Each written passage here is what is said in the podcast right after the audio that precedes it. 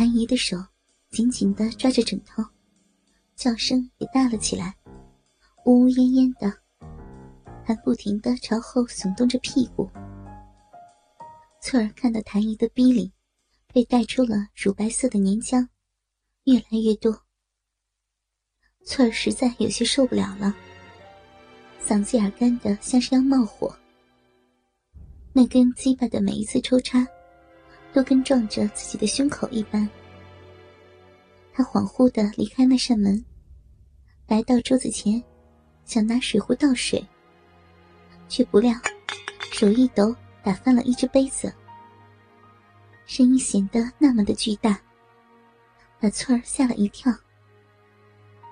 他慌忙放好杯子，跑到自己的房里，钻进了被窝。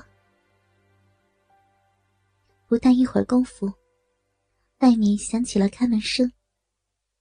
谭姨和那个男人小声说了几句话后，大门就响起了开关声，然后便陷入了寂静。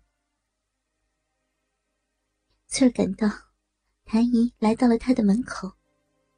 他紧张的手心直冒汗，但谭姨并没有进来，而是开始做晚饭了。当谭姨来叫翠儿起床吃晚饭时，翠儿从她的脸上和语气里看不出也听不出有丝毫的异样，翠儿却依然充满忐忑。谭姨和她说话。她也只是低着头，支支吾吾。晚饭后，谭咏梅从屋里拿着一个镜框给翠儿看。镜框里的照片上是谭咏梅一家三口的合影。那时的谭咏梅光彩照人，怀里抱着的男孩虎头虎脑，旁边是个白白净净、读书人模样的男人。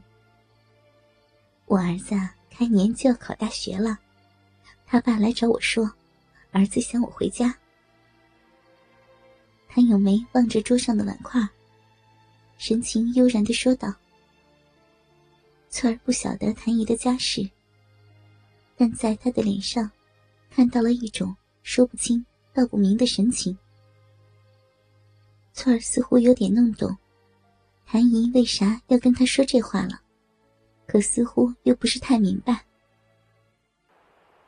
这天夜里起风了，风撞在贴着玻璃纸的窗户上，就像有人在敲窗的一般。翠儿翻来覆去的睡不着，身体里仿佛有一团火在窜来窜去。她好像真的有些希望有人来敲她的窗。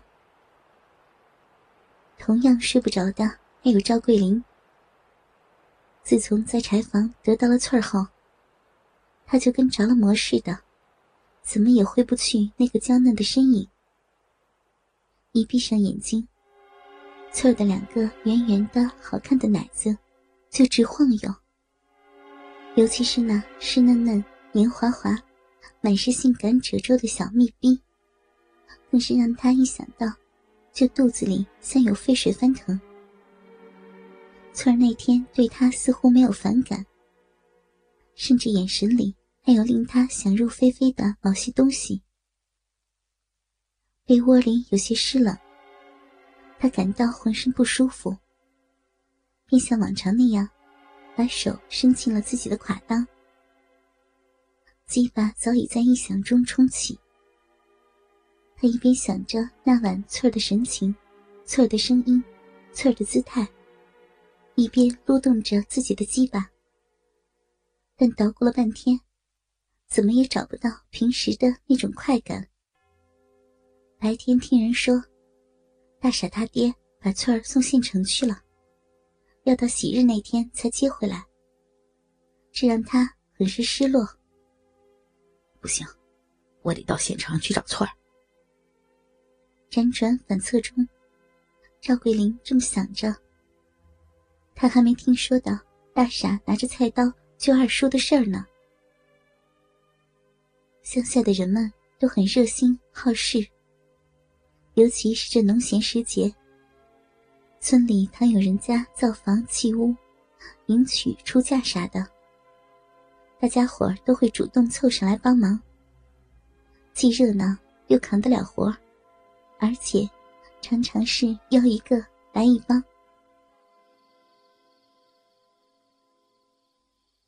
这天天将将黑的时候，三哥才从江对面载了满车的物件赶回村子。除了屋里二嫂一家与几个工匠，边扯闲话边等三哥回来。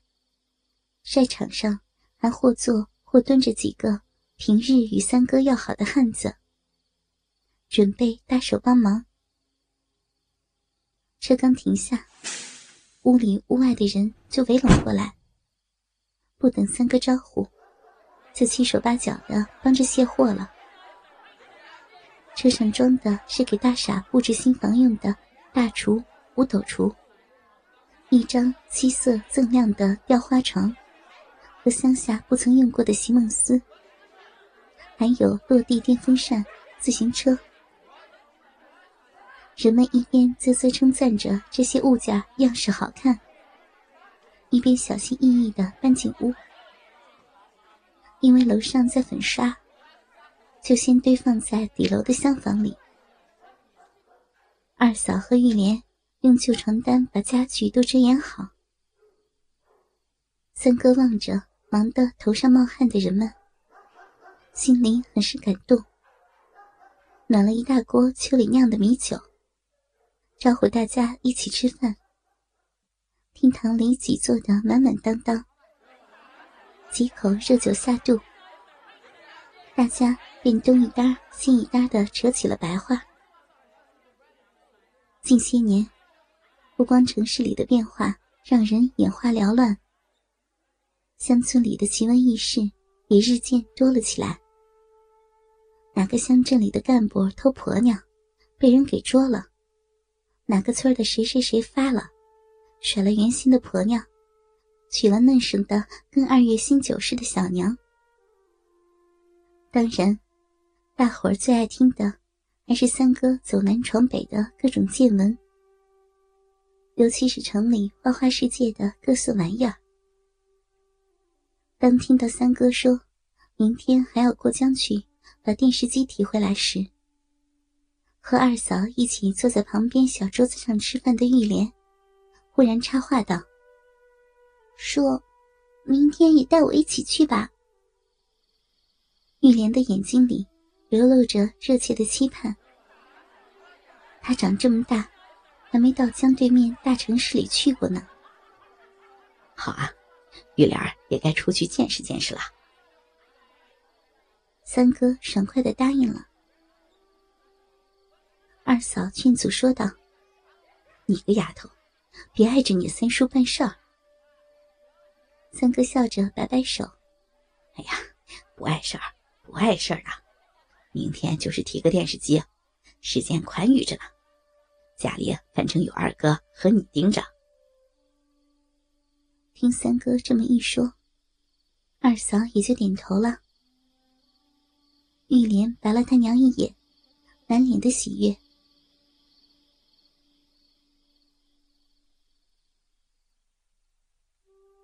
第二天，玉莲早早的就起来梳妆打扮，还换上了准备过年时穿的新衣裳。当三哥看到玉莲时，不觉愣了一下。眼前的侄女，活脱脱一副二嫂年轻时的俊模样。一路上，玉莲都是低着头，神情有些不自然。三哥和他说话，他也只是嗯嗯嗷嗷的答应着。只有当车子驶过一些热闹的正街时，雨莲才抬头，好奇的观瞧张望。